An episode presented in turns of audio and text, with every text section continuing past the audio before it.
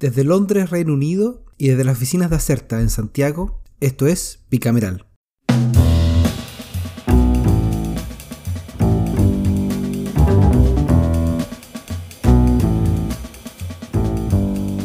Bienvenidos a Bicameral capítulo 43. Semana que en otro Chile debió haber sido distrital, pero en cambio nos pudimos entretener con algunas discusiones que marcaron bastante la aguja política, como por ejemplo la admisibilidad de la iniciativa que extiende los beneficios de postnatal durante la actual pandemia. Pero esta semana queremos partir echándole una mirada a las propuestas de pensiones que tuvieron bastante movimiento, ya que la clase media se convierte en el nuevo objeto de preocupación para la clase política. Para cerrar además les vamos a contar sobre la asistencia del ministro París a una comisión investigadora y, muy a tono con los tiempos, a un proyecto de ley que quiere revisar los plazos de promulgación y vetos de las leyes. Antes de echar a andar la bolita, déjenme darles una primicia, o bueno, contarles que a pocos minutos atrás eh, de empezar a grabar este, este, capítulo, el presidente Piñera firmó la promulgación de la ley que fija el límite de la reelección de una serie de autoridades como parlamentarios y alcaldes y concejales. Con toda esa información, Ian McKinnon, partamos con el capítulo de hoy.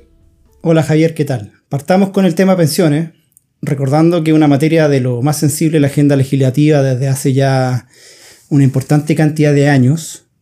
Y para no hacer muy larga la introducción, digamos que la actual administración del presidente Piñera presentó a finales de enero una propuesta que renovaba vía indicación sustitutiva otra que había ingresado en noviembre de 2018.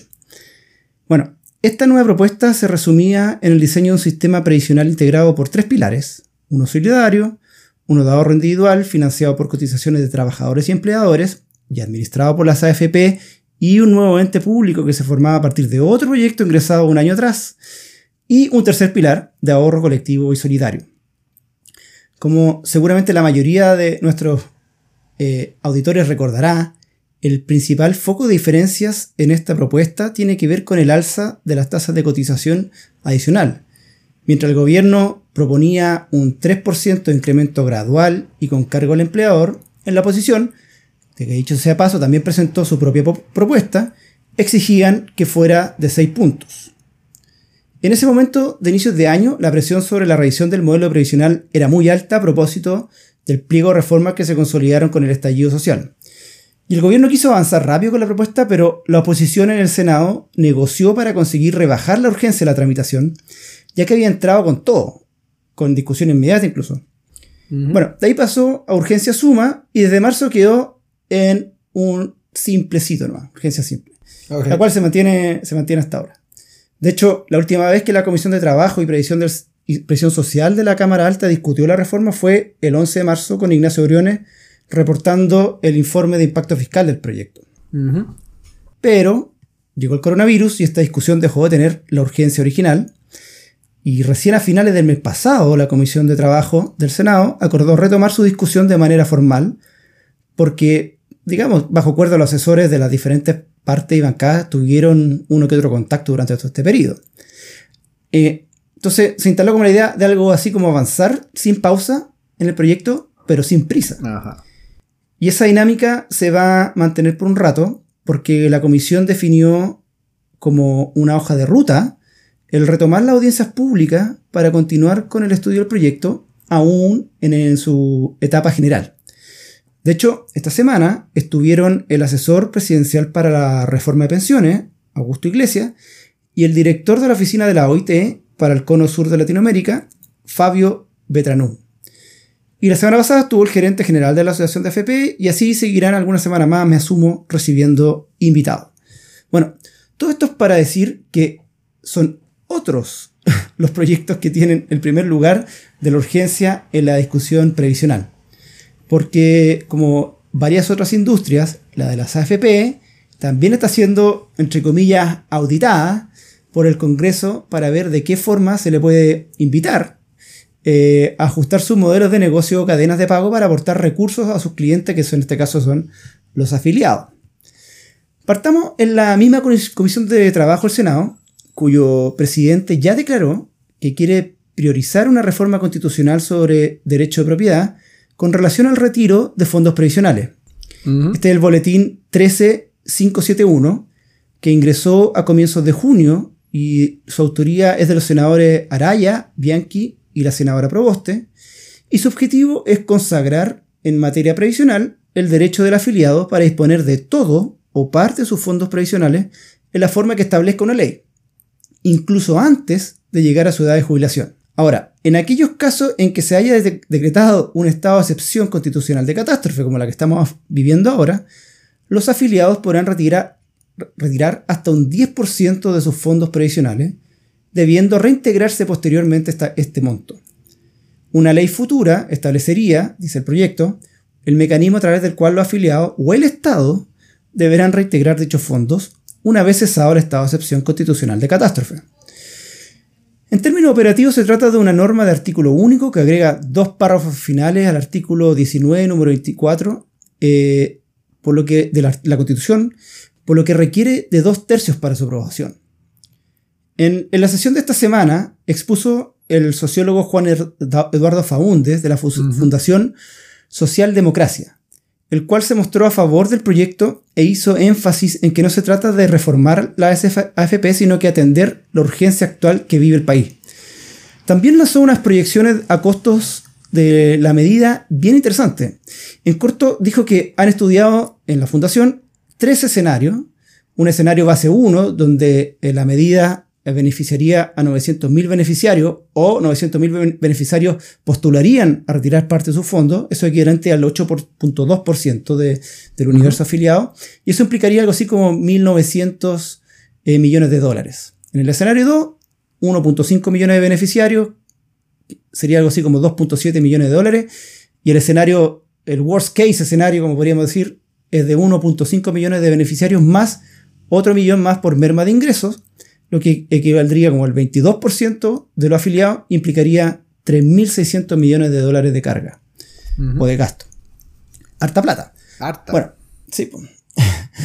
Hoy hubo otra sesión en la comisión, entonces tuvimos tres sesiones esta semana, eh, para analizar los posibles efectos del retiro de fondos dentro de este contexto COVID, pero sin estar asociado a un proyecto específico, es decir, se juntaron a conversar sobre la materia y llegaron a exponer varias eh, connotados personajes como los ex ministros José Gregorio, Carlos Minami y Rodrigo Valdés, además de los economistas Josep Ramos, Rodrigo Vergara, Andreas Utov y Claudio Sangüesa, quienes hicieron diversas observaciones a tener en consideración en el eventual caso de implementar el retiro de fondo.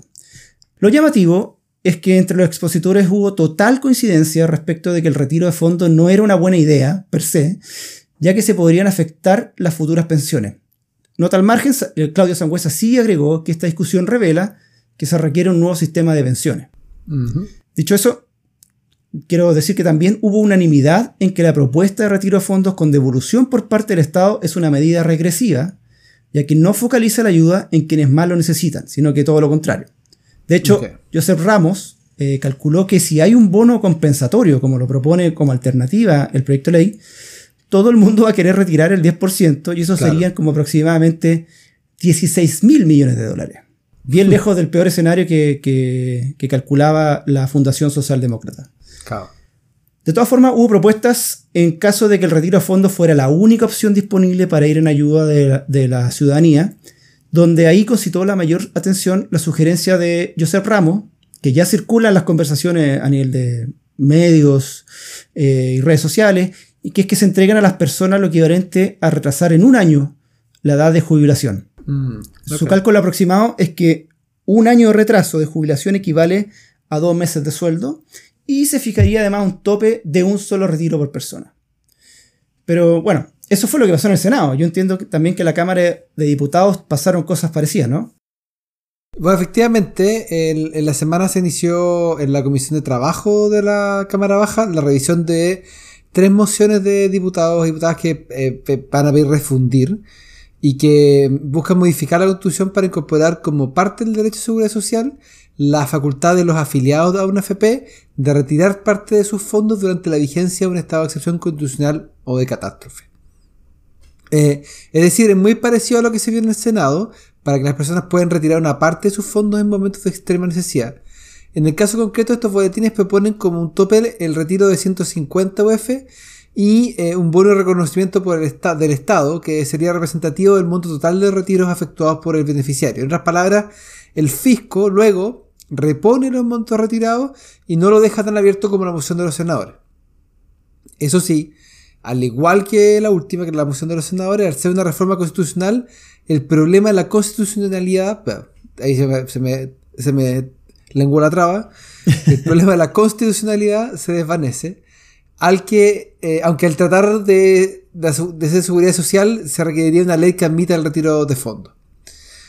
Bueno, esta semana los diputados y diputadas de la comisión recibieron al, al, abogado constitucionalista Tomás Jordán y a la ex subsecretaria de Previsión Social Janet Vega, que dicho sea de paso, también hablamos de ella el capítulo sí, pasado. Y si se puede resumir su participación, me, me concentraría en, qué es lo que los une, porque los ambos, ambos repararon eh, en los alcances de introducir una disposición constitucional permanente en estos efectos, haciendo presente que era más conveniente optar por una normativa de carácter transitorio. Pero claro, como, como dije recién, eso genera otro tipo de problemas. Ahí me pregunto si es que una disposición transitoria no sea el mecanismo, pero bueno. Al final de la sesión, la comisión acordó sesionar el lunes durante la mañana para recibir en audiencia a otro grupo de invitados y luego la tarde del mismo día se procedería a la votación del proyecto hasta su total despacho. Eh, así que hay, aquí hay más prisa en el caso de, la Cámara. Y no quiero terminar esta rápida revisión del mundo de recientes, de recientes propuestas legislativas en términos provisionales, sin decir que eh, es un tema altamente atractivo en el índice de mociones presentadas. Solo desde marzo de este año se han sumado 5 mociones, además de todas las que venían desde antes, así que eh, es un tema en el que nuestros eh, queridos parlamentarios y parlamentarias son bastante activos y proactivos. Sí, así es, hay harto tema previsional dando vuelta, pero corresponde decir que este asunto no fue el más picante de la semana, ¿no? No, no, no. Porque entre los micrófonos abiertos de senadores eh, y la división de la cueste oficialista, se retomó el debate que busca resolver las discrepancias suscitadas entre ambas ramas del Congreso por la admisibilidad del proyecto eh, de postnatal, el proyecto de ley que modifica el Código del Trabajo para extender transitoriamente el permiso postnatal parental hasta el cese de estado de excepción constitucional de catástrofe. Todo partió en martes en la mixta, que había, la comisión mixta que había alcanzado a sesionar la semana pasada, pero que resaltó rápidamente eh, declarar admisible la iniciativa con 7 votos a favor y 3 en contra, pese a que el ingreso de pese al ingreso de la propuesta del gobierno que se llamaba de crianza protegida, que la habíamos conversado la semana pasada, sí. eh, que, que, nosotros creemos que se iba a topar uno, uno con el otro.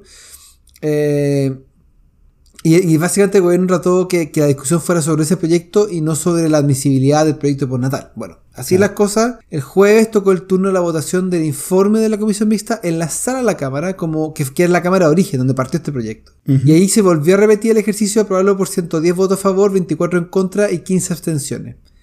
El principal argumento de quienes respaldaron la admisibilidad es que esto no es un tema de seguridad social, materia en la que los parlamentarios no tienen atribuciones, sino que de salud y además que no implica un gasto directo al Estado. Eso es, es, un, es un argumento que hemos escuchado de algunos constitucionalistas sí. y eh, como una forma de, de, darle la vuelta al, al, al, tema de que esto no tiene que ver con eh, seguridad social, que es una iniciativa exclusiva, sino claro. que es un tema sanitario. Sí. Bueno, ahora el, va a ser el turno del Senado que debe volver a votar la admisibilidad. Recordemos que esto llegó a mixta específicamente porque el Senado rechazó la admisibilidad. En caso de aprobarse, podría continuar su tramitación legislativa ahí mismo en la Cámara Alta, porque en el fondo ya lo votaron los diputados. Los diputados ya, ya lo despacharon. Sí. Así que eso, eso sería el proceso. ¿Y, y cuáles son las apuestas en el Senado? Eh, está incierto. Esto es como eh, parcial, Diagn parcial, diagnóstico, parcial, par, diagnóstico reservado. Parcial puede llover, puede no llover.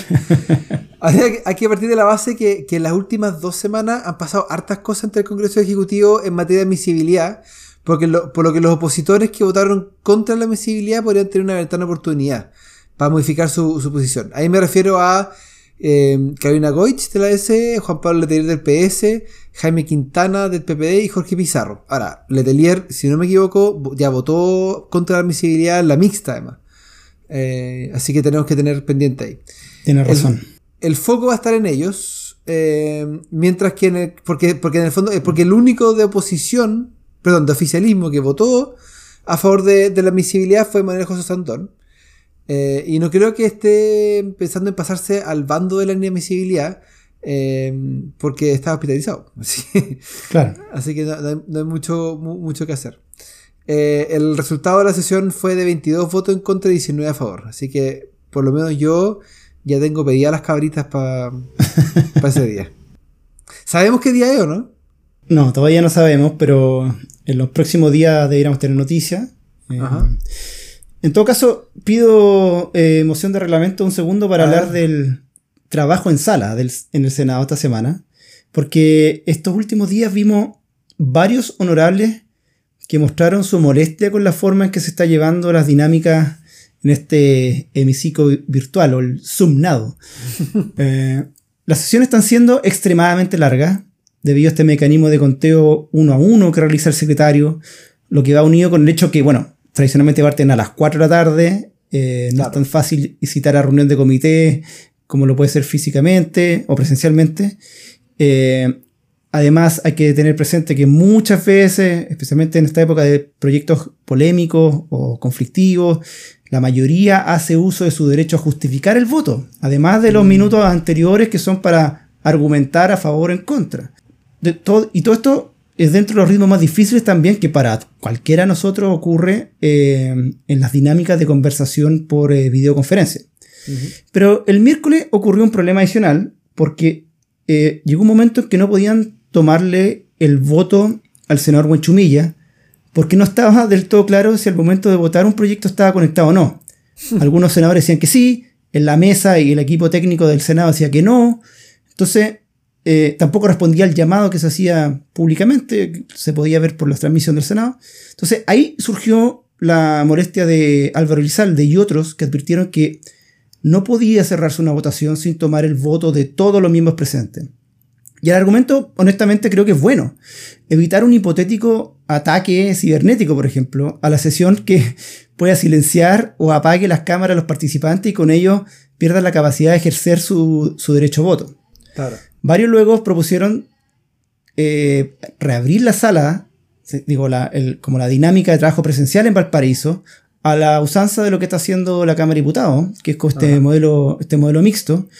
Incluso encontraron buena idea el desarrollar una app que les permita votar por ahí, que es lo que hace la Cámara de Diputados. Ellos ahorran este uno a uno, porque la mayoría vota por, por, la app, y solo los que no han podido emitir su voto por alguna razón, se les pregunta al aire, entonces es un universo mucho más pequeño de casos particulares de, del uno a uno. Yo creo entonces que podríamos tener alguna novedad de modalidad mixta en el Senado los próximos días. Siempre hay que estar atento a lo que dice los funcionarios de la corporación, como todo gremio, tienen intereses y aquí razonablemente tienen el de la seguridad eh, de su salud. Así que veamos qué, qué, ocurre. No hubo ningún comentario respecto a mm, respecto a qué pasa si, el, parlamentario está en, un matinal, como ocurrió con, el informe de la Comisión de Hacienda que no presentó el, diputado Ramírez esta semana. Guillermo Ramírez, no. no. En el Senado no, como citan, las sesiones son en la tarde. no ah, tienen este choque de. no va a tener problema con los matinales. Con los matinales, exactamente. Ya terminemos el repaso de la semana en el Congreso con la sesión de la Comisión Investigadora sobre actos de gobierno con ocasión de la pandemia. Y en la instancia eh, participó el ministro de Salud Enrique París, que habló de casi todo, Así que me voy a referir a dos temas nomás. Sí, mejor. Primero el ministro se refirió al registro de personas fallecidas y dijo algo bien interesante porque opinó que el registro principal debiera ser considerado el que lleva el DEIS, que es el Departamento de Estadística, de Información Estadística del Ministerio de Salud, eh, y no el del registro civil. Y precisó que hay una especie de confusión, porque no es que se sumen el DAIS con el reporte diario, sino que la diferencia entre ambos es que uno considera el examen de laboratorio positivo y el otro no. Además agregó que con esta migración a un solo sistema esperan tener un poquito más de claridad y planteó que el reporte de fallecido no es necesario hacerlo todos los días. De hecho dijo que bastaría con un reporte una o dos veces por semana. ¿Sería eso factible? Bueno, es difícil, pero eh, yo creo que ya hay demasiadas opiniones dando vueltas respecto a las metodologías de conteo de fallecidos durante el, COVID. Ahora, déjame agregarte un punto, que en, el punto de prensa esta mañana, eh, Rafael Arado como que defendió esta tesis también, de que sea el DAIS el principal fuente de, conteo de, de, muertos eh, durante la pandemia. Entonces yo creo que ahí hay una estrategia de trabajo grupal. Yo lo digo aquí, tú lo dices allá, para ir tratando a ver, sondear si es que hay espacio para volver a transformar la información respecto al conteo de víctimas. Bueno, el otro tema que quiero destacar, y muy a tono con lo que está ocurriendo con la discusión pública, fue la situación de los contagios en la gran minería que a pesar de que todo ese tiempo ha operado con harta resiliencia y sin bajar la tasa de producción, lo que ha permitido en parte hacer la crisis económica un poquito menos severa. Pero como todos seguramente ya saben, estos últimos días ha sido tema que en ciudades como Antofagasta y Calama la tasa de contagio se disparó y se ha apuntado que, las operaciones mineras son las responsables. Bueno, aprovechando que el, ministro París está de forma telemática, se conversó sobre las medidas sanitarias que se van a tomar y si era el momento en que las empresas mineras iniciaran cuarentenas estrictas en sus faenas, eh, estableciendo solamente servicios mínimos. Lo que quería subrayar es que el ministro dio cuenta de una reunión que sostuvo con Codelco, AMSA y BHP para analizar la situación y entregó un par de datos bien interesantes. Por ejemplo, la tasa de contagios en AMSA ascendería solo al 1% con 35 casos activos, eh, pero con el 50% de las faenas están detenidas. Y en BHP la tasa de contagio es más alta, cerca del 2,4%, y en el teniente en Codelco la tasa es, de un 10%, por lo que se declaró la cuarentena. Hay que mencionar que Codelco tomó varias medidas durante la semana eh, en este tema, incluso reduciendo al mínimo las operaciones en, en Chucky, en Chuquicamata, y anunciando que no harían uso del aeropuerto o del aeródromo que tienen ahí en, en la ciudad. Es verdad. Oye, eh, creo que es hora que pasemos a comentar el proyecto de la semana. ¿Qué te parece? Este es el proyecto de la semana. Bueno, en el ambiente este de cómo van, cómo venían entre el Ejecutivo y el Congreso a propósito de la inadmisibilidad de los proyectos, vetos y el uso extendido del plazo para promulgar algunas iniciativas aprobadas por el Congreso, las senadoras Proboste y Órdenes, más los senadores Bianchi, Buenchumilla y Montes, ingresaron esta semana la moción 13621, que reduce los plazos para formular observaciones, promulgar y mm. publicar leyes. Es un proyecto de redacción bien sencilla, de artículo único, para modificar la constitución, para reducir así de 30 a 10 días los plazos que tendrá el gobierno, o que tendría el gobierno en caso de aprobarse, para devolver un proyecto al Congreso luego de su despacho. Este plazo está planteado en los artículos 73 y 75 de la Constitución. Los autores dicen en los considerandos de la iniciativa que el plazo de 30 días se ha desvirtuado de su sentido original porque está siendo utilizado por el Ejecutivo como una manera de, comillas, dilación a la puesta en marcha e implementación de las leyes, lo que en opinión del autor es, vuelvo a abrir comillas, constituye una manera encubierta de incumplimiento transitorio de las leyes. Así nomás. Luego de eso se dedica a enumerar los casos recientes eh, que han caído en esta situación, como la ley que mejora el ingreso de docentes directivos al sistema de desarrollo profesional docente, la ley que permite el acceso a prestaciones del seguro de desempleo para suspender las relaciones laborales, y la postergación del cobro de las deudas por consumo de servicios básicos domiciliarios, que cumple sus 30 días ahora luego, a mediados de julio, eh, y donde, según varias informaciones de prensa, el veto va. Okay. Todo hay que esperarlo, pero bueno. Y bueno, el caso que tú mencionabas al inicio del, capítulo, que fue la promulgación hoy a la última hora del límite del, proyecto de ley que limita la reelección a las autoridades. Bueno, Estuve mirando otra legislatura y aprendí que en Estados Unidos el presidente tiene 10 días para firmar un proyecto, aunque los vivos excluyen los domingos. Eh, mismo plazo en Argentina, Bolivia, Ecuador, México y Uruguay. Colombia, 6 días. Perú ah. son 15. Y Brasil y Panamá serían los únicos en la región que tienen establecidos los 30 días, al igual que Chile. Entonces me, surgió la, la, inquietud y siempre te saco aquí de comodín para saber cómo opera este tema en el, Parlamento británico. Bueno, en el Parlamento británico el, acto de promulgación es lo que se llama el, Royal Assent o como la, el consentimiento real. Y mm, no es desde 1854 que el, monarca o la monarca eh, no, lo hacen físicamente, más bien algo ceremonial. Pero lo interesante de todo esto es que no hay un plazo. O sea, no, no hay ningún tipo de plazo para. ¿Cómo? Para, para que, claro, la reina podría decir sentarse encima de la cuestión y decir aquí está. Ahora, no va a ocurrir. ¿Por qué no va a ocurrir? O sea, a ver, en- eh, la reina podría darle el, el consentimiento, dilatarlo o rechazarlo. En el estricto rigor, las últimas dos opciones no han pasado, no han pasado nunca en, en- como en tiempos modernos. Y es porque la reina en estos casos actúa bajo el consejo de su gabinete. Y su gabinete lo compone el primer ministro con los ministros de Estado. Entonces, y como esto es una, una república parlamentaria, o sea, perdón, república, es una monarquía parlamentaria, eh, la- el, el gobierno solamente puede gobernar si cuenta con eh, el apoyo suficiente dentro del parlamento para poder hacerlo. Ya sea porque tiene algún acuerdo de minoría o porque, o Claro. porque eh, ganó mayoría en las elecciones. Entonces, si es que un gobierno le dice a la reina que no le dé consentimiento a una ley, en estricto rigor significa que perdió la confianza del Parlamento. Entonces ahí ya la pregunta no es tanto si es que la ley es mala o buena, sino es si este gobierno tiene capacidad de gobernar y por tanto puede ser que sea necesario eh, convocar elecciones. Entonces, en estricto rigor, a pesar de que, por ejemplo, en el último gobierno de Theresa May eh, estuvo contra las cuerdas y se aprobaron leyes que estaban en contra de lo que ella quería, eh, incluso en ese caso no, no hubo ningún tipo de, de- de dilación en el, en, el, ah, en el consentimiento real. Así que la verdad es que sí. nunca se demora más de un par de días. Eh, es más bien un, un- un requisito formal. Y ahora hay un.